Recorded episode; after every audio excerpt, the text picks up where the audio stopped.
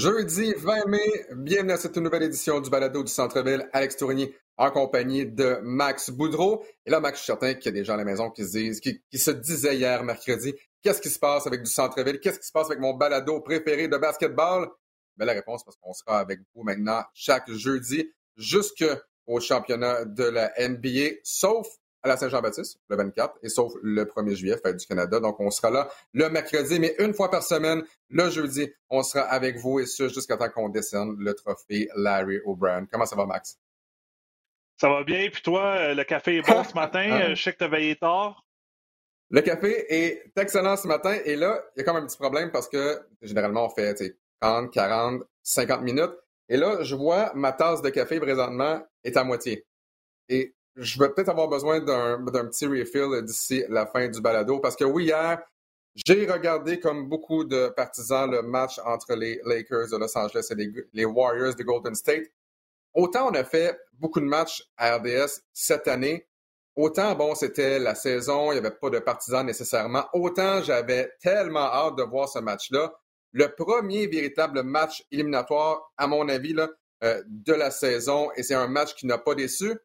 Toi, Max, hier, tu as été plus raisonnable que moi, je pense. Euh, écoute, euh, moi, à la mi-temps, mes, mes yeux commençaient à canter, puis euh, j'ai dit, écoute, c'est par 13, Curry, Curry joue super bien, les Lakers sont, sont, sont, sont rouillés. je dit, ah, écoute, je vais fermer mes yeux, je vais écouter les highlights demain matin. Puis, à ma grande stupéfaction, LeBron James s'est fait poke dans l'œil par un doigt dans l'œil par Jermon Green, puis réussit un trois points presque du logo. Puis qu'est-ce qui est drôle, c'est qu'il disait après, écoute, j'ai vu trois anneaux, trois rims, j'ai shooté dans le milieu, j'ai visé celle-là du milieu, puis ça a rentré. Donc, euh, et voilà, toujours visé dans, le milieu, puis ça va fonctionner. Donc, au menu aujourd'hui au balado du Centre-Ville, on va parler évidemment des matchs de barrage. Il y en a un quatre. On va mettre la table également pour les séries éliminatoires. Et plus tard dans l'émission, on va accueillir Peter Yanopoulos.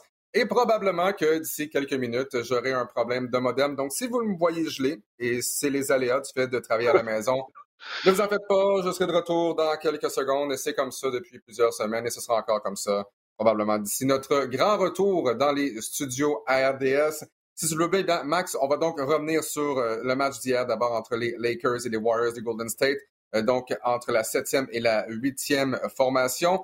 Les gagnants, donc les Lakers, passeront au tour suivant. Les Warriors de Golden State devront affronter les Grizzlies de Memphis pour avoir la chance de terminer huitième, en fait, d'avoir la chance à tout le moins de participer aux séries éliminatoires. Et je pense qu'on veut vraiment voir les Lakers et les Warriors en séries éliminatoires. Imaginez des séries sans euh, LeBron James, entre autres, et sans Steph Curry. Comme tu l'as dit, Steph Curry hier euh, a porté vraiment à bout de bras cette formation-là. Euh, les Warriors de Golden State l'ont terminé avec 37 points, le grand problème avec les Warriors, c'est pas Steph Curry généralement, c'est tout le reste. Euh, il faut que tu te fies sur Bazemore, il faut que tu te fies sur Wiggins, sur Kevin Looney, euh, sur Poole, sur Mulder, sur Toscano Anderson. Quand on regarde cette formation-là, le simple fait d'être en situation de pouvoir accéder aux séries éliminatoires sans manquer de respect, ça, ne tient pas du miracle. Mais Steph Curry a vraiment connu une grande saison. Draymond Green hier dans le match, Max, a terminé à deux points, n'a même pas réussi de tir. Il a tenté un dunk deux fois, oubliez ça, ça n'a pas marché. Mais sa présence défensive contre Anthony Davis, cela dit, a été excellente. Euh, j'aimerais savoir ce que tu as pensé peut-être de la première demi, en fait, de ce que tu as vu du match, ce que tu as vu des faits saillants également. Euh, est-ce que tu es convaincu dans le cas de LeBron James? Est-ce que tu es convaincu dans le cas de Anthony Davis? Et pour toi, et pour toi, qui sera et qui doit être cette troisième roue du tricycle du côté des Lakers? Euh, écoute, est-ce que je suis convaincu? Non. Euh, mais les Lakers euh, sont, sur une belle lancée, là, ont gagné leur dernier match. les Lakers, il faut savoir aussi, c'est que c'est une des équipes extrêmement grandes avec LeBron, Anthony Davis et Drummond slash Gasol. on, on, préfère Drummond ces temps-ci. Donc, on a cet avantage-là d'être imposant. Mais le problème, c'est qu'on joue du small ball avec des grands joueurs. Euh, Anthony Davis, au lieu d'être dans la bouteille, puis de, se revirer contre un Draymond Green, ben il, va à l'extérieur, puis il fait ça, puis il essaie de, le battre un contre un. Euh, on donne pas beaucoup le ballon à Drummond. Je comprends que c'est peut-être pas le, joueur qu'il était, mais moi, je pense que pour que les Lakers soient aient du succès, il faut euh, que Anthony Davis joue en 5 avec LeBron James en 4.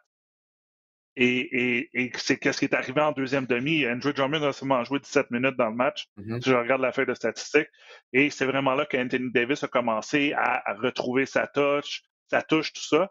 Et pour répondre à ta troisième question, euh, le troisième joueur, c'est qu'est-ce qui fait peur en ce moment? Parce que Carl Kuzma fait pas grand-chose. Montrezl Harrell, habituellement, euh, est un joueur d'énergie qui, qui, était, candidat au sixième homme de l'année. Mais je pense que qu'est-ce qu'on a de besoin, là, c'est Dennis Schroeder qui joue mieux qu'il a joué hier. Et aussi Caldwell Pope qui réussit les tirs de trois points. Parce que c'est pas normal qu'Alex Caruso soit hier. Qui hier, c'est Caruso qui a permis essentiellement aux Lakers de demeurer dans le match et, par la suite de prendre le contrôle, entre autres, avec une belle poussée dans les premières minutes du troisième quart. Ouais. Exact. Mais écoute, les Lakers ont l'expérience. Euh, ils ont le, le joueur le plus dominant sur la planète, je pourrais dire. Alors, LeBron, que même euh, en revenant, il a eu un triplé, puis euh, écoute, on dit qu'il est rouillé. Euh, mais ça, ça va être plus difficile. Je pense que, écoute, ai, on va peut-être parler de prédictions plus tard. Je les ai pris contre Phoenix. Je pense que ceux qui sont pas contents ce matin, c'est tous les fans de Phoenix ou Chris Paul et tout ça qui disent bon de jouer contre les Lakers en première ronde. Puis un fait qui, un fait saillant qui est bizarre, c'est que tous les preneurs à Vegas, puis je disais cet article-là, ne prend pas pour l'équipe numéro 1 et 2 dans l'Ouest. Donc, Utah et Phoenix ont moins de chances, probabilité, selon les parieurs, de gagner le championnat que les Lakers et les Clippers qui sont quatrième et septième. C'est quand même fou là, de penser ça, que les deux meilleures équipes de la meilleure conférence, parce que d'après moi, l'Ouest est meilleur que l'Est, ont moins de chances, ont moins de odds, là, euh, les parieurs euh, à Vegas euh, dans les livres que la position 4 et la position 7.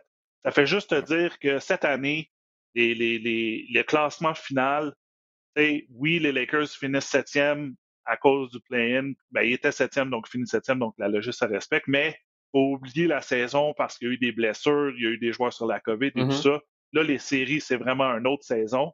Et c'est pour ça que moi, j'ai pris, dans la première ronde, j'ai pris les Lakers, euh, les Lakers en 6. On va vraiment parier contre euh, Chris Paul en première ronde contre les Lakers. Moi, j'ai vraiment hâte de voir ce que Chris Paul peut faire avec, je dirais, une meilleure équipe que le Thunder de Oklahoma City la saison dernière. Euh, ouais, je vais, je vais faire mes euh, prédictions bientôt qui seront disponibles au cours de la journée sur le rds.ca. Mais c'est une, série que j'ai bien hâte de voir, celle entre les Lakers et les Suns. Parlons de l'autre match de barrage, cette fois dans l'Est. Autre match qui a été disputé sur les zones de RDS entre les Celtics de Boston et les Wizards de Washington.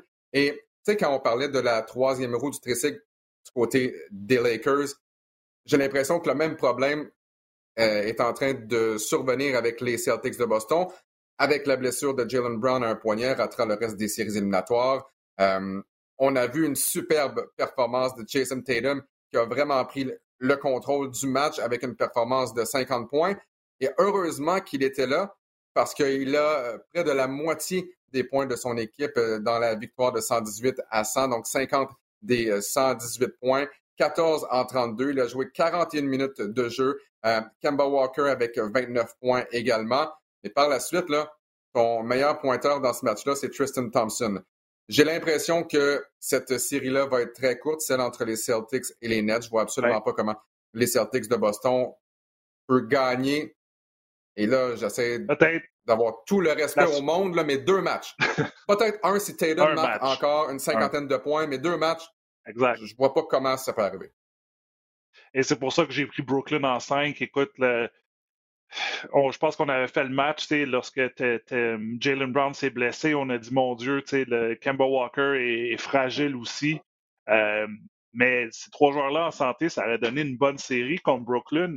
Sauf ce Jalen Brown est, pas là. Jason Tatum, peut-être qu'il va avoir une autre performance de 50. il y a besoin de Jason Tatum à 40-50 points si tu veux essayer de rivaliser parce que tu sais que de l'autre côté, ça va être 100 points, 110, 120 points facile, les yeux fermés pour Brooklyn. Donc, il faut que tu en mm-hmm. marques des points. faut pas que tu en accordes, mais il faut que tu en marques. Si eux, ils en marquent 120, il faut que tu en marques 121 pour gagner. Ça risque d'être extrêmement difficile pour Boston. C'est juste un, concours de circonstances, une malchance de leur côté. Euh, mais ça démontre aussi que c'est une équipe qui n'est pas profond et qui a peut-être euh, doit retourner à la table des dessins, là, trouver des agents libres cet été. Donc, euh, il reste deux matchs de qualification pour les séries éliminatoires. Ce sera les Wizards de Washington contre les Pacers. Les Pacers qui n'ont fait qu'une bouchée des Hornets de Charlotte. Honnêtement, c'est un, match pas très intéressant, qui n'a pas été très serré. grosse performance de Domantas Sabonis. Et j'ai hâte de voir si Westbrook pourra rebondir. Pas un grand match contre les Celtics, donc Westbrook mm-hmm. et Bill. Bill qui joue encore, on vous le rappelle, sur une jambe. Euh, le gagnant ben, aura l'occasion d'affronter les 76ers au premier tour. Et dans l'autre euh, dans l'autre euh, conférence, ce sera donc les Warriors de Golden State contre les Grizzlies de Memphis. Avant d'y aller et de rejoindre Peter Yanopoulos, Max, j'aimerais avoir ton opinion justement sur ces matchs de barrage. Là, tellement critiqué par Luka Doncic, Mark Cuban, LeBron James également, jusqu'à ce que LeBron James, évidemment, gagne le match d'hier. Et d'ailleurs, une brève parenthèse, quel tir avec une minute à faire de LeBron James? LeBron, après avoir reçu un coup dans l'œil de la part de Draymond, comme tu disais, il disait, écoutez, je voyais trois, trois paniers, j'ai visé celui du milieu, un long tir de trois points pour LeBron James pour donner la victoire. Mais on ferme la parenthèse. Qu'est-ce que, qu'est-ce que tu penses, toi, des matchs de barrage? Est-ce que tu aimerais que la NBA conserve euh, cette formule-là pour les années à venir ou qu'on, la modifie légèrement ou beaucoup? Moi, je pense qu'on devrait la modifier pour la simple et bonne raison qu'en ce moment, on donne aucun avantage à l'équipe qui termine septième. Euh, dans, dans les deux cas, Boston et les Lakers ont dû jouer un match pour terminer septième, donc le 7 contre 8. Moi, je pense qu'on devrait garder une même formule pour, euh, je veux dire, changer la formule, mais garder un play-in pour donner un certain engouement vers la fin de saison, mais on devrait le faire entre les équipes 8, 9 et 10. Donc, on devrait faire 9 et 10 jouer un contre l'autre, un match en lendemain, et après ça, 8 contre 9, une série là, 2-3 euh, euh, pour déterminer qui, qui termine huitième. Parce que si tu regardes le classement, dans l'Est, 8, 9 et 10, euh, on a un match de différence là, entre la huitième et la dixième place. Si tu regardes dans l'autre, euh, Golden State a fini à, 39 victoires et San Antonio seulement 33. Donc, tu as, quand même six matchs de différence. Donc, faut-tu vraiment donner une chance à San Antonio qui n'était pas dans la course? Donc, moi, je pense que je modifierais un peu. Mais c'est sûr, avec le succès du match d'hier, euh, la ligue va, va la ligue se frottait les mains là. Euh, LeBron contre Curry euh, dans les grandes heures d'écoute. C'est sûr qu'il y a eu beaucoup de gens qui ont écouté ça. C'est rare que tu lances les joueurs dans un match. Je veux pas dire sans lendemain, mais je veux dire, c'est, c'est une victoire, t'es septième. Là, OK, Golden State doit se revenir puis jouer contre les Grizzlies, que eux sont affamés, jeunes. Et, et, Jonas Valanciunas qui est transformé. Honnêtement, là, c'est le joueur vedette pour cette saison. Oui, il y a John Moran, mais c'est le joueur vedette pour Memphis. Je pense qu'il y a du monde à Toronto qui s'ennuie du, du, grand lituanien parce que 23 points, 23 rebonds. Euh, on, on, questionnait toujours son, conditionnement physique, mais écoute, il est en train de produire à Memphis. Euh, donc, pour revenir à ta question, moi, je le changerais un petit peu. Je pense que je laisserais la septième place. Félicitations, vous, avez, vous êtes en série, mais ça serait plus une bataille là, 8 qui attend le gagnant de 9 et 10. Oui, exactement. Donc, euh, on va voir ce que ça va donner. Comme je le mentionnais, il reste encore euh, deux matchs. Tu parles de Jonas Valanciunas. Euh, je suis d'accord avec toi, mais en même temps, si Massa Giri ne fait pas cette transaction-là pour aller chercher Mark Gasol, pas certain. En fait, je suis certain que les Raptors ah, n'auraient pas remporté le titre en 2019, mais on prendrait certainement Valanciunas dans la formation actuelle des Raptors de Toronto. Et parlant des Raptors de Toronto, ben, c'est avec un grand plaisir qu'on accueille notre ami Peter Yanopoulos. Peter, juste pour toi, d'ailleurs, super beau toit ouvrant dans ta voiture. Juste pour toi, Peter, regarde, j'ai mis ce merveilleux chandail. Oui, papa. Match numéro 7 entre les, entre les Raptors et les 76ers en 2019. Peter, euh, tu vas nous parler de Masai Ujiri et de son avenir aujourd'hui. Euh, Masai qui s'est entretenu avec les membres des médias cette semaine. Il a été beaucoup question de son avenir aussi avec les Raptors de Toronto. Ça fait longtemps qu'on parle de son prochain contrat.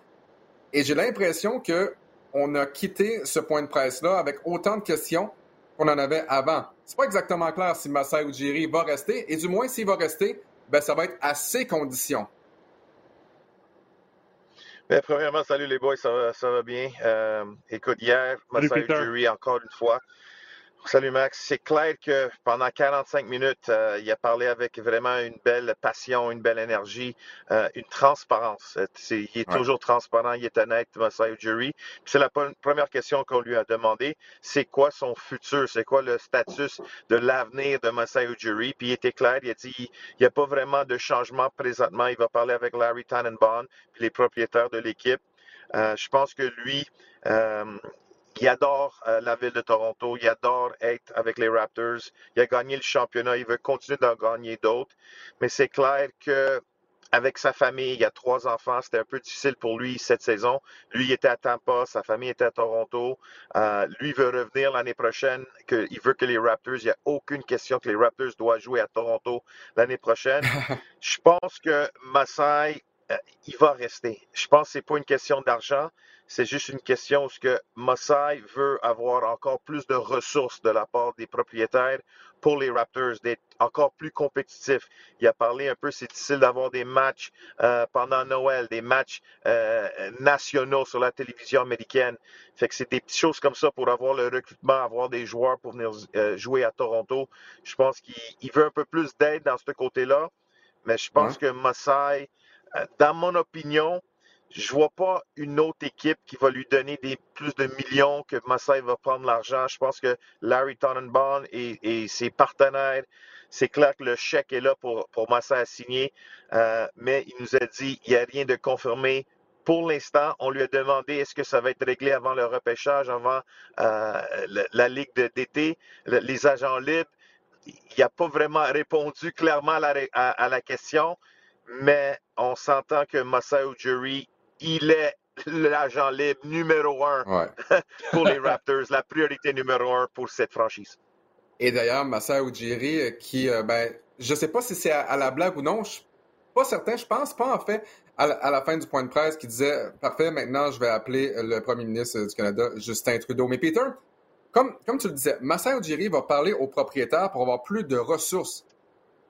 Je comprends, mais en quoi les propriétaires peuvent avoir un impact sur le fait de jouer plus à la télévision nationale ou non? C'est pas comme si c'était une équipe qui ne dépensait pas beaucoup de millions. Qu'est-ce que les propriétaires peuvent donner à Massa Ujiri pour, pour qu'il demeure ici? On, on voulait aller all-in pour Yanis. On était prêt à payer Yanis. Ça n'a pas marché malheureusement. Mais qu'est-ce que les propriétaires peuvent faire? Honnêtement, il n'y a pas grand-chose. C'est juste quand les, les, propriétaires vont se parler dans le, dans le, tous les gouverneurs de la NBA. Mm-hmm. Des fois, ils vont parler comment la Ligue va changer potentiellement l'argent, la masse salariale. Je pense que les revenus sont partagés. Je pense que les Raptors, c'est une franchise top 5 pour moi dans la NBA. Ils ont euh, tout un amphithéâtre pour la pratique. Ils ont un des meilleurs amphithéâtres pour, le, pour la NBA au Scotiabank Arena. Les propriétaires n'ont pas peur de payer au-dessus euh, de, la taxe sur la masse salariale moi, je m'entends un contrat vraiment de long terme, puis je m'entends que Masao Ujiri, même s'il dit que c'est pas toujours de l'argent, je pense que lui, euh, il veut avoir le meilleur contrat d'un directeur général ou d'un président des opérations de basketball. Euh, je pense que on doit avoir cette pression pour retourner à Toronto parce qu'on a vu les gars, on a fait les matchs des Raptors cette année, puis même pour nous à RDS, c'était pas le fun de regarder des matchs à Tampa Bay. Juste l'aréna, l'amphithéâtre, c'est fait pour le hockey. Gardez le Lightning là-bas à Amway Arena. On veut nos Raptors au Scotiabank Arena, oui papa. Peter, à quel point tu penses, tu glisses un mot là, de qui ont, les Raptors sont la seule équipe dans le fond qui ont joué à, l'étranger toute l'année. À quel point tu penses que ça a été un facteur de rester à Tampa Bay, puis de pas, pour que les joueurs, de ne pas revenir à, Toronto, puis de, terminer la saison à Toronto. On, on, manque les séries cette année, mais est-ce que c'est beaucoup à cause qu'on joue à Tampa Bay, qu'on a joué à Tampa Bay toute l'année? Non, c'est clair, Max. C'est clair que ça, ça avait vraiment un effet, puis c'est un effet négatif. Euh, Masai Ujiri a dit, premièrement, on remercie la ville de Tampa Bay. Ils étaient incroyables. Euh, ils ont adoré leur expérience là. Mais Masai a même dit qu'il y avait des erreurs qui s'est faites avec l'alignement, le roster. Euh, il a mm. dit que lui, il prend la responsabilité. Il y a des expériments qui n'ont qui pas marché. Mais quand tu dois jouer 72 matchs sur la route, c'était ça qu'est-ce que les Raptors ont fait. Ils n'étaient pas au Scotiabank Arena. Et Masai a même dit, il dit à un moment donné, on n'a pas commencé l'année en force, mais on était rendu en quatrième place. Et là, en, fin février, puis là, la COVID est rentrée, puis on a perdu Pascal, OG, Fred Van. Fait que pour moi, quand tu joues tous ces matchs sur la route, puis c'est bien beau d'avoir quelques posters des Raptors dans l'aréna du Amway Arena, euh, c'est pas la même situation. Puis les joueurs, ça cherchait des appartements, ça cherchait des condos, peut-être des maisons. Euh, oui, Carl Larry a bien aimé Tampa Bay parce que lui, il, aime golfer, fait qu'à chaque jour, il golfait. Mais quand tu commences 2 et 8, je pense que ça, ça a eu un effet parce que les gars, ils n'étaient pas concentrés à 100% sur le terrain, sur le basketball. Puis là, quand tu es à 2-8, écoute, tu as raté les séries par 2-3 matchs. Fait honnêtement, les Raptors en santé puis à Toronto, je m'entends qu'ils auraient dû être en série cette saison. Je pense que les gens peut-être ne comprennent pas à quel point c'est difficile de ne pas dormir dans ton lit pendant une saison au complet. T'imagines, tu t'en vas vivre ailleurs, dans une autre ville, euh, c'est pas tout le monde qui était près de, près de sa famille. Tu dors pas chez vous, euh, t'es pas dans, dans ton aréna, c'est pas tes partisans. Mais je dois dire que, comme, comme tu l'as dit, Peter, Massa Ujiri reconnaît qu'il a fait des erreurs. Je pense que ça en est nommé, il parlait d'Alexandre et Aaron Baines, entre autres. Si on avait. Ben, si, dit. Ouais, si Serge Ibaka était demeuré avec les, Raptors, je pense que les Raptors euh, auraient une place en, en séries éliminatoires. Si on était allé chercher un meilleur joueur de centre, je pense que les Raptors euh, seraient présentement en série. Donc, tu sais, oui, c'est une excuse de dire qu'on était à Tampa, mais pour moi, c'est une bonne excuse parce que effectivement, ça doit être tellement difficile de ne pas être dans tes choses pendant plusieurs mois. Autre dossier, Peter, à surveiller, euh, ce sera celui de Kyle Lowry. Est-ce qu'il va revenir avec les Raptors de Toronto? Est-ce que c'est une question d'argent? Euh, est-ce qu'il veut terminer sa carrière avec euh, une, formation qui aspire au titre de la NBA? Et c'est difficile de, entre guillemets, en anglais, saisir Kyle Lowry lorsqu'il parle aux membres des médias. Il aime bien rire des médias, aime bien rire avec les médias, mais quand on lui pose une question sur son avenir, euh, en fait, c'est ce qu'on a fait au cours de la semaine dernière, ben, il a contourné un peu sa question. Donc, bref, Selon toi, qu'est-ce qui va se passer dans le dossier de Cal Mais c'est la question qu'on se pose durant toute l'année. Puis euh, quand la, journée de la date limite des échanges, euh, quand on a eu le point de presse avec Carl Harry, c'était vraiment salut Carl, puis merci pour tout ce que tu as fait ici. Mm-hmm. On savait qu'il était parti. Puis là, wow, euh, jeudi après-midi à 3 heures, il est encore un Raptor de Toronto. Fait que bref, moi je pense que Carl c'est clair qu'il veut encore faire le plus d'argent possible. Euh, quand tu as la chance de, dans cet, argent, ce contrat, tu n'as pas le choix de le faire non seulement pour lui, sa famille, puis comme il a dit, pour des générations de sa famille. De l'autre côté, je pense que Carl est tellement un joueur compétitif, puis ça fait mal cette année de ne pas être dans les séries. Carl veut gagner. Carl veut gagner des championnats. Est-ce que c'est avec les Raptors? Quand on regarde le noyau de l'équipe, je pense qu'avec un Kyle en santé et tout le monde en santé, puis si on amène Birch l'année prochaine avec Gary Trent Jr., je pense qu'on est une équipe potentiellement top 5 dans l'Est, mais on n'est pas considéré comme une équipe, un des favorites pour gagner le championnat. Fait peut-être des fois dans la vie, des changements qu'on a l'opportunité d'aller jouer euh, avec les Lakers ou Brooklyn? Est-ce que ça va être le Heat de Miami? Il y a beaucoup d'équipes qui voudront les services de, Carl, mais on, doit voir c'est quoi le marché. Carl, potentiellement, est son agent. Cette année, il a fait 30 millions. Est-ce que Carl veut un minimum de 20 millions par année? L'année prochaine? Quelles équipes voudront lui donner cet argent-là? Mais la façon que Carl a parlé, lui a dit, premièrement, si moi je veux retourner à Toronto, puis c'est une possibilité, Massai doit être de retour. Fait que Massai doit être signé. Et la façon que Massai parlait, lui, il disait, Kyle, il l'a vu dans l'entraînement, ils étaient dans le même hôtel au, JW Marriott. Il disait, je regardais Carl le matin, puis Carl le soir, s'entraîner à chaque jour. Fait que pour lui, il pense que Carl peut être un excellent joueur, un joueur productif pour deux, trois saisons encore. Fait que, euh, on voit les grands joueurs comme LeBron, euh, Tom Brady, Rafael Nadal, Federer, c'est des joueurs, des, athlètes qui jouent dans la quarantaine. Je m'entends, Larry est encore productif, je te dirais pendant deux autres saisons. Moi, je pense j'aimerais l'avoir à Toronto, mais pas à 20 millions par année. Moi, je pense qu'on doit tourner la page. Massai a dit qu'on va jouer les jeunes joueurs encore. Le but ultime, c'est de gagner un championnat. Carl Harry, merci, je t'adore, c'est Captain Canada, mais je pense que les Raptors devraient regarder à d'autres joueurs pour avoir un noyau pour gagner ultimement le championnat. On pourrait faire un sign and trade euh, qui, serait une bonne option là, pour eux. Mais euh, sinon, Exactement, Max. Euh. je, te, donne le pouvoir d'être Bobby Webster pour cet été. à part le dossier Carl Larry, c'est quoi ta deuxième priorité? Mais euh, pour moi, c'est clair qu'on doit regarder. Les Raptors étaient 28e sur les rebonds défensifs cette saison. Fait que c'était un problème. Quand tu as perdu Gasol puis tu as perdu Ibaka, ça fait mal à cette défensive. Puis Nurse adore la défensive. Fait est-ce que Cambridge est vraiment la solution euh, comme partant? Euh, je pense pas. Je pense que Kem serait un excellent euh, réserviste à la position de centre, mais qu'est-ce que tu fais avec Chris? Et Kem, est-ce que tu es satisfait avec ces deux joueurs-là? Moi, je pense qu'on doit avoir un joueur d'impact à l'intérieur. Et c'est clair que pour moi, tu as besoin. la loterie, on doit être chanceux, Max et Alex. Est-ce qu'on peut avoir un choix de top 4 puis on peut avoir potentiellement un Sox ou un Jalen Green? Ça, ça va aider. Mais tu as besoin d'un autre joueur, un autre garde à côté de Van Vliet. Van Vliet, c'est un joueur qui a des belles capacités, un joueur complet des deux côtés du ballon, mais Van Vliet, il a joué son meilleur basketball quand Carl était à côté de lui. Là, est-ce que tu veux que Van Vliet soit ton meneur de jeu, que Van Vliet doit nous euh, marquer 25 points par match? Je pense que Fred peut faire ça sans un autre grand meneur de jeu à côté de lui. Fait ça prend un joueur euh, de meneur de jeu ou un garde à côté de Fred, puis ça prend vraiment un grand joueur à l'intérieur. Mais est-ce que ça va être sur le repêchage, sur les agents libres? Oublie pas, Mossai et Bobby, ils n'ont pas peur de transiger. Fait que peut-être ça va être ça, euh, le but ultime d'avoir des joueurs. On a vu hier le match, euh, plein d'ex-Raptors, DeRozan, Purtle, Valanciunas, Rudy Gay.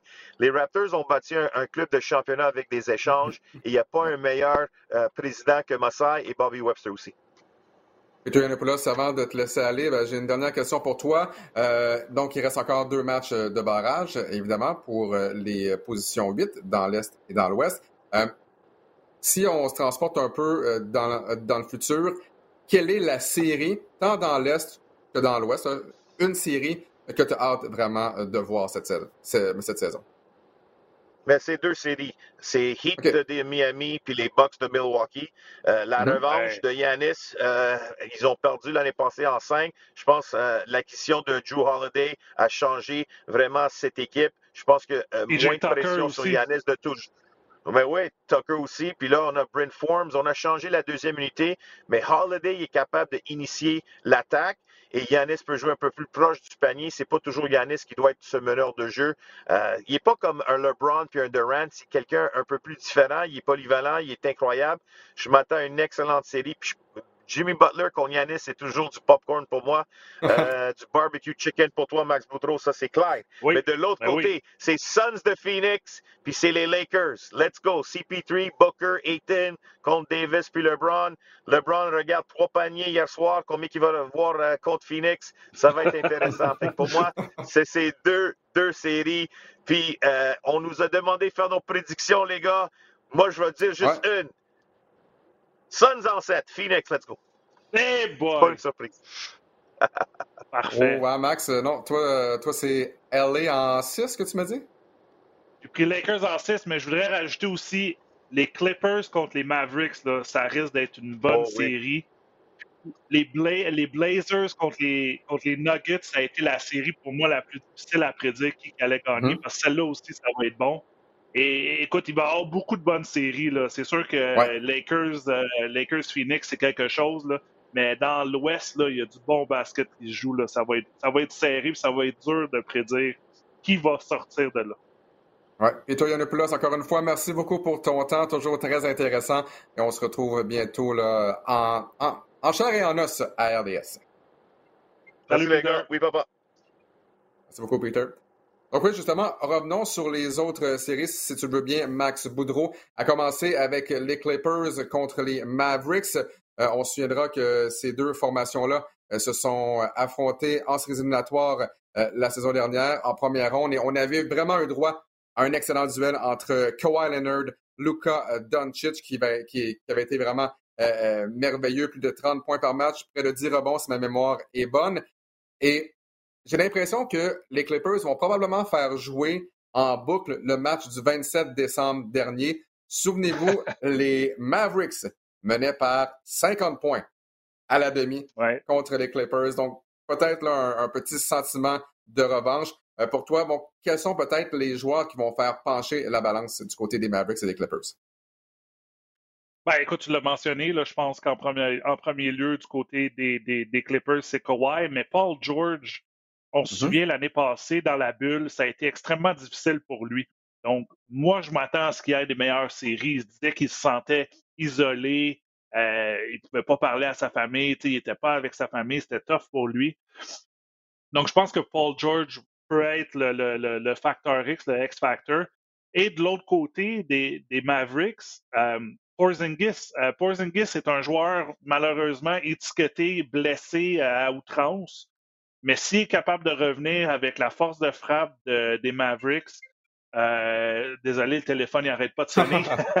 c'est tellement populaire, c'est ça qui arrive. Exact. Mais euh, ça, ça, va être difficile parce que les, les, Mavericks ont une bonne attaque qui sont menés par un des joueurs les plus spectaculaires et ils tirent des trois points à outrance. Donc, c'est un joueur comme Porzingis qui est à 7 pieds 3 capable de tirer du trois points, donc capable de, de, de prendre l'espacement puis d'élargir la défense. Ça risque d'être difficile. Mais j'ai pris les Clippers en 6 euh, pour ma prédiction finale contre mon équipe préférée qui est, les Mavericks. Je pense que le, je pense que le X Factor pour moi du côté des Mavericks, c'est Tim Hardaway Jr. dans un match euh, il y a euh, deux semaines, je pense, jour pour jour, ou pas loin, peut-être 12 jours en fait, avait réussi 10 tirs de 3 points contre le Heat de Miami. Ça prend justement un troisième joueur capable de marquer des points. J'ai pas encore fait ma prédiction, je me garde encore un petit peu de temps et je vais envoyer ça sur la rds.ca super. Toujours dans l'Ouest, si tu le veux bien, Nuggets contre Blazers. Ben, les Nuggets, ce sera encore une fois sans Jamal Murray. Euh, et j'ai l'impression que Michael Porter Jr. va être le joueur le plus important du côté des Nuggets. Où on a Nikola Jokic qui euh, pourrait bien remporter le titre de joueur par excellence de la NBA cette saison. Euh, mais ça prend un Michael Porter Jr. en pleine forme, comme ça prend un CJ McCollum également en pleine forme pour supporter Dame Lillard du côté des Trailblazers. Tu as 100% raison. Écoute, c'est les deux joueurs, je crois. Avec la perte de, Murray, euh, tout le spotlight est sur Jokic, mais tu as besoin des joueurs comme Porter Jr. qui, ont, qui a connu une bonne saison. Également, euh, Aaron Gordon, qu'on a acquis au marché des, joueurs, euh, pas autonomes, au marché des transactions, à la date limite des transactions, pardon. Mm-hmm. Mais de l'autre côté, les Blazers avec Damien Lillard, si CJ McCollum est en feu, euh, comme il a terminé la saison, euh, écoute, c'est une, série extrêmement serrée. J'ai fait mes prédictions ce matin sur le RDS.ca et c'était la série à la toute fin qui me restait. Puis je dis, ah, qu'est-ce que je fais? Est-ce que je prends Nuggets, Blazers? Ça a presque été un, un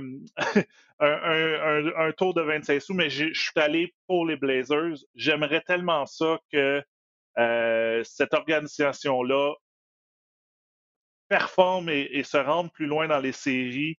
Euh, j'adore Dame Lillard, j'adore CJ mm-hmm. McCallum parce que c'est des joueurs qui n'ont pas été dans les gros marchés dans la NCA.